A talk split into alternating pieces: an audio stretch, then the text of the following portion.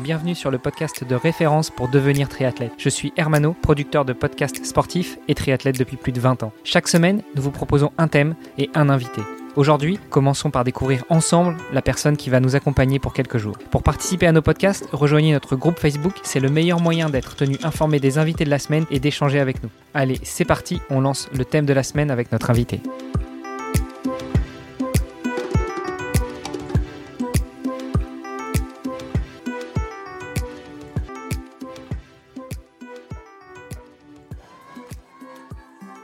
Salut les sportifs, c'est Armano et vous êtes dans un nouvel épisode du podcast Devenir triathlète. Pour co-animer cet épisode avec moi, il y a toujours notre ami Olivier de Scooter, le fondateur de la marque Oana. Salut Olivier. Salut Armano. Aujourd'hui, je suis tout, tout ému. On a un, invité spécial euh, dont le livre euh, est sur ma table de chevet depuis un petit moment. Donc, euh, je suis particulièrement enthousiaste à l'idée de, de, démarrer la semaine. C'est vrai que t'arrêtes pas de me parler de cet invité. Et puis, quand je t'ai dit qu'il était passé dans un des podcasts que j'avais déjà enregistré sur Nakan, tu m'as dit, ah, il faut absolument que qu'on l'invite invite aussi sur Devenir Triathlète. Donc, cher invité, bonjour à toi. Je ne vais pas révéler ton nom tout de suite. On va laisser un petit peu de suspense, mais euh, déjà, bonjour. Bonjour, guys. Alors, on l'aura peut-être un tout petit peu reconnu à ton accent. Euh, là, il y a un Belge, euh, à l'occurrence Olivier, un Français, votre serviteur, et puis un Canadien, plus précisément un Québécois, n'est-ce pas? Oui, mais c'est plus compliqué que ça. Moi, je suis originaire de la Suisse immigré au Lac-Saint-Jean, au Québec, quand j'avais 10 ans. On a toutes les nationalités. On euh, représente bien la francophonie aujourd'hui. Trêve de plaisanterie, cher invité. Nous avons l'habitude dans ce podcast de donner la parole à notre invité justement dans le premier épisode de la semaine pour se présenter. Donc, dis-nous tout. Qui es-tu quel âge as-tu si tu veux le partager? Qu'est-ce que tu fais dans la vie et comment tu œuvres dans le domaine du sport? Alors, je, garde le nom pour la fin parce qu'on l'a toujours pas dit. Donc... Non, vas-y, tu, peux le dire. Vas-y, vas-y. Mon nom, c'est Blaise Dubois. Je suis né en Suisse euh, en 1973, immigré au Lac-Saint-Jean, deux heures au nord de la ville de Québec, au Québec.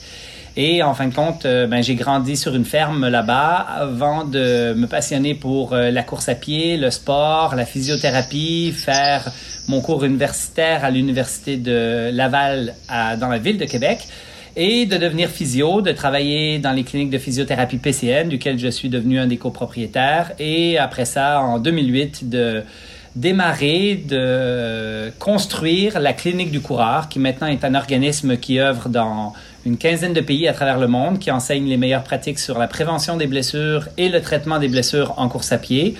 Et euh, on est rendu ben, 63. On enseigne en six différentes langues. Je pars dans deux jours en Italie. Malgré tout ce qui arrive, là, on recommence à vivre un petit peu.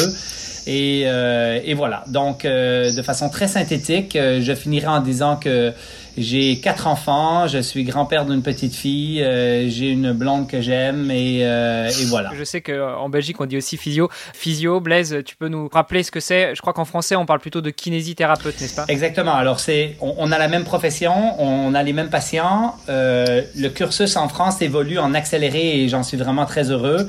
Euh, entre autres, euh, ça devient un master universitaire. Euh, je crois que ça a été décidé il n'y a pas très longtemps de façon finale, pas en français, me semble-t-il.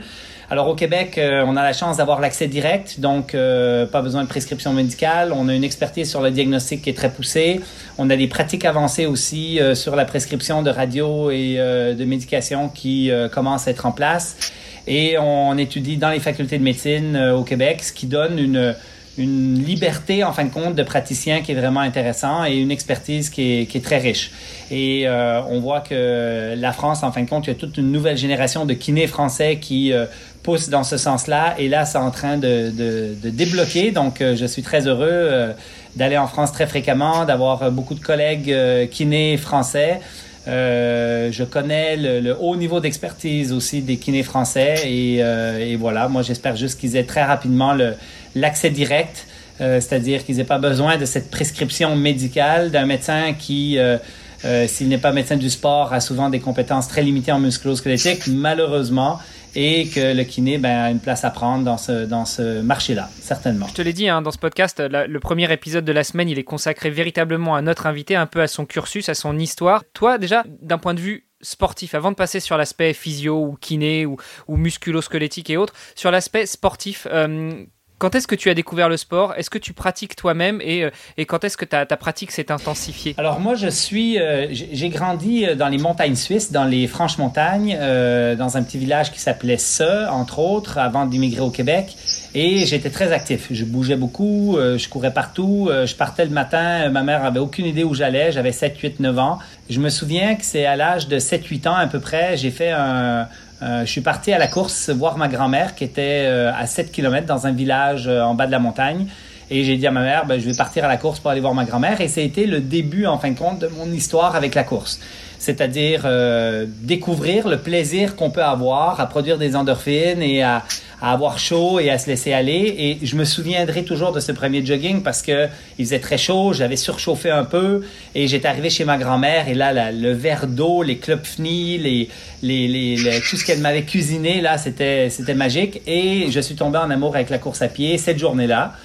Euh, après ça, on a immigré au Québec. Alors au Québec, euh, j'avais un, mini talent pour la course à pied à l'école parce que bien évidemment à l'école, euh, je gagnais les 1000 mètres et les, cross-country régionales, les petites courses. Mais après ça, ben, on fait les championnats régionaux et là, ben, on se place sur le podium. Et là, après ça, on va au championnat provincial. Là, on se fait complètement démolir, mais au moins on voyage, on se fait des copines. Et en fin de compte, il y a cet amour pour la course à pied qui a grandi comme ça à travers mon cursus secondaire, je vais dire, au Canada. Et après ça, euh, en fait, j'ai couru après ça pour le Rouge et Or à l'Université Laval. Dans le temps, c'était pas très relevé. Moi, j'étais un très mauvais coureur. J'étais un coureur de 800 mètres initialement. C'est là où j'avais les meilleures qualités. Mais pour vous donner des chiffres, pour vous montrer comment j'étais pas très bon, j'ai jamais réussi à briser le 2 minutes. Donc, j'ai fait 2,01. Et finalement, euh, comme sur 1000 mètres, j'ai fait 2,41. J'ai jamais brisé le 2,40. Et, euh, et voilà. Donc, j'étais un coureur de cours pas très bon, mais qui avait une passion pour la course à pied qui était importante. Et je me suis dit, si tu vas aller aux Olympiques, c'est clair que c'est pas comme coureur que tu iras, donc euh, deviens physiothérapeute. Et là, je suis, euh, j'ai fait mon, mon cursus à la faculté de médecine de l'Université Laval en physio. Et j'ai commencé à travailler avec l'équipe canadienne d'athlétisme. Euh, en 2001 et j'ai eu la chance encore une fois de faire plein de jeux, euh, les jeux de la francophonie, les jeux Paname, euh, championnat du monde universitaire et ainsi de suite. J'ai fait le, tous les continents avec l'équipe canadienne. Euh, donc toujours des voyages de deux semaines à peu près. On arrive là en camp d'entraînement, on vit les jeux, on revient. Donc pas un suivi de, adéquat avec les athlètes, c'est plus éteindre des feux, être sur place, mais quand même vivre des expériences très riches comme humains avec plein de gens vraiment cool. Et, euh, et c'est un peu ça mon histoire de course. Et là, comme coureur de 800 mètres, ben, je me suis recyclé en coureur de route, hein, parce que quand la piste a terminé, ben, j'ai commencé à faire du, du 5 et du 10 km. Alors là, j'étais encore plus mauvais. Mon meilleur chrono sur 5 km, c'est 16,56. Euh, j'étais vraiment... Euh... Et après ça, euh, un jour, j'ai décidé de faire un marathon avec euh, un ami qui est, qui est tombé à la retraite, qui est David Gill, qui lui est un coureur de 800 mètres qui faisait quand même une 47, qui était sur l'équipe nationale. Euh, que j'ai entraîné pendant plusieurs années et euh, avec toute une équipe autour de lui, bien évidemment. Et après ça, ben, on a fait un marathon ensemble. On s'est enregistré un marathon comme ça pour le plaisir.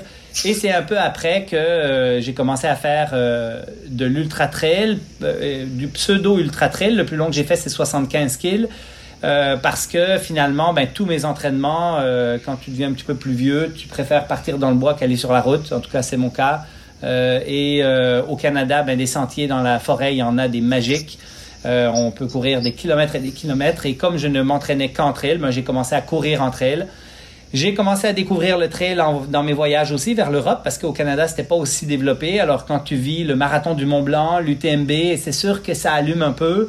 Un peu plus tard, euh, la Diagonale des Fous. Euh, là, là, là, là c'était vraiment dans le dans le piton de l'Exas. Quand je suis rentré dans le cirque de Mafat pour aller voir ce qu'il en était, euh, c'était vraiment particulier. Et là, j'ai eu, depuis donc maintenant, je vais dire euh, 15 ans peut-être, je ne fais que du trail et euh, au grand plaisir, à mon grand plaisir. C'est un, une longue introduction sur la course à pied, mais bon. Il y a plein de choses à voir. Évidemment, il y a, il y a plein de questions qui, qui, émergent. Quand tu accompagnes des équipes en tant que kiné comme ça pendant deux semaines, comment ça se passe? Tu fais quoi? C'est quoi ton rôle finalement? Alors, il y a des jeux où c'est des jeux un peu plus petits où on joue vraiment le rôle du médical. Euh, je me souviens d'avoir géré des trousses de, de, de, de crème antibiotiques et de toutes sortes de trucs parce qu'il n'y avait pas de médecin sur l'équipe. Donc euh, là, on gère un petit peu plus. Mais sinon, bien évidemment, les athlètes, leur problématique, c'est souvent des composantes euh, musculo-squelettiques. Donc, euh, on fait le diagnostic, on oriente les athlètes, on éteint des feux. on prescrit la médication appropriée aux besoins et ben, on suit l'ensemble des athlètes de l'équipe. Quand je fais des jeux comme les Panames, les championnats du monde universitaires ou les Jeux de la francophonie, par exemple, qui étaient une année au Niger, une année à Ottawa, euh, là, on a toute une équipe autour de nous. Donc là, il y a des médecins, il y a d'autres professionnels de la santé, il y a des massos.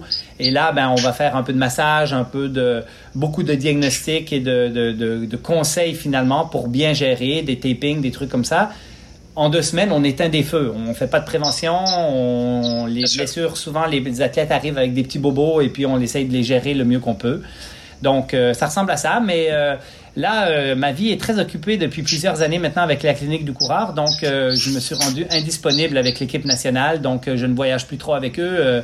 les derniers jeux que j'ai faits, c'était en Chine pour pour, pour les universitaires, je crois. En tout cas, ça fait déjà quelques années. Donc euh, voilà. Justement, quand tu dis que tu accompagnais l'équipe nationale, c'était sur tout sport confondu ou sur un sport spécifique? Non, alors moi, je me, je me concentrais sur tout ce qui était athlétisme et euh, quand il y avait plusieurs professionnels, je me concentrais sur course de fond parce que c'est là qui est mon expertise. Donc, par contre, tu peux, comme physiothérapeute, euh, faire des jeux importants où tu te rends disponible comme physio et là, tu es dans le village et tu traites n'importe quel athlète.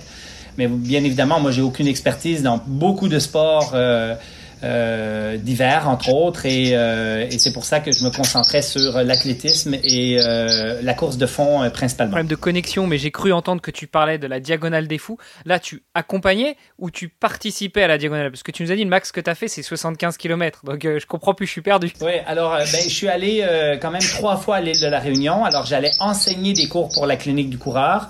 Et euh, ben, j'ai découvert euh, le cirque de Mafat euh, il y a une année avec ma copine. en fin de compte, on a exploré les cirques à la course, donc c'était génial, sans s'inscrire à une course. Et en 2019, juste avant le confinement, juste avant la crise COVID, on est parti 40 athlètes, les guerriers du Grand Raid. On est parti 40 du Québec et de l'Europe pour aller à l'île de la Réunion pour courir une des trois courses, c'est-à-dire la Mascareigne, 65 km, le Bourbon, c'est ça, et la Diagonale. Donc, il y a les trois courses. Et cette année-là, moi, j'ai couru avec euh, Thomas Laure Blanchet la course, euh, la Mascareigne, le 65. Alors, pauvre lui, pauvre Thomas Laure Blanchet, en fin de compte, il décide de m'accompagner, mais c'est pas ce qu'il l'attend, en fin de compte, un Blaise complètement démoli après 20 km. Donc, ça a été un chemin de croix jusqu'à 65 il, m'a quand même attendu dans les ravitaux, donc euh, deux fois une heure, une heure et quart dans les ravitaillements. Euh, ça a été une éternité. C'est la course la plus longue que j'ai fait de ma vie, pas en distance, mais en temps. Ça allait pas du tout. Donc, euh, il a fait le chemin de croix avec moi. Il m'a même pris en photo en train de souffrir, en train de mal aller et tout. Bon, voilà. Mais c'était quand même une riche et belle expérience. C'est le dernier trail que j'ai fait assez long comme ça qui me questionne sur est-ce que je vais en faire d'autres, mais j'aimerais bien quand même. le, confinement est arrivé à point, donc après ça, il n'y avait plus rien eu, donc ça m'arrangeait très bien de me reposer de cette course. Une, une, longue période de récupération. Olivier, je crois que j'ai déjà euh, le titre de, l'épisode d'aujourd'hui. Hein. ce sera du 800 au 80 000, hein, n'est-ce pas? Tu parlais euh, de photos. En général, on demande à nos invités de nous partager 4-5 photos pour pouvoir illustrer les posts. Donc, euh, si tu peux nous partager celle de Thomas qui te prend en photo en train de souffrir, ça peut être sympa comme présentation. Alors, je pense que je l'ai plus, mais si vous demandez à Thomas, je crois qu'il sous la main. bah écoute Blaise, merci pour cette longue présentation. Euh, ce que je propose, c'est qu'on rentre dans l'épisode de demain un petit peu plus dans les détails de tes activités au quotidien. Tu nous l'as dit depuis quelques années, tu ne t'es plus mis en disponibilité par rapport euh, à l'équipe nationale euh, du, Canada, mais plutôt pour te consacrer à une autre activité qui t'est chère et on rentrera un peu plus dans les détails demain. Super, good. À demain. À demain. Vous avez apprécié nos échanges? Alors n'hésitez pas à aller sur Apple Podcast, laisser un commentaire, passer faire un petit tour sur les différents réseaux sociaux, taguer notre invité dont on remet toutes les coordonnées dans les notes de cet épisode et n'hésitez pas à venir faire un petit tour sur notre groupe Facebook, c'est le meilleur moyen d'interagir avec nous et d'en savoir un petit peu plus sur les actualités multisports du moment. Je vous donne rendez-vous demain pour un nouvel épisode. Salut les sportifs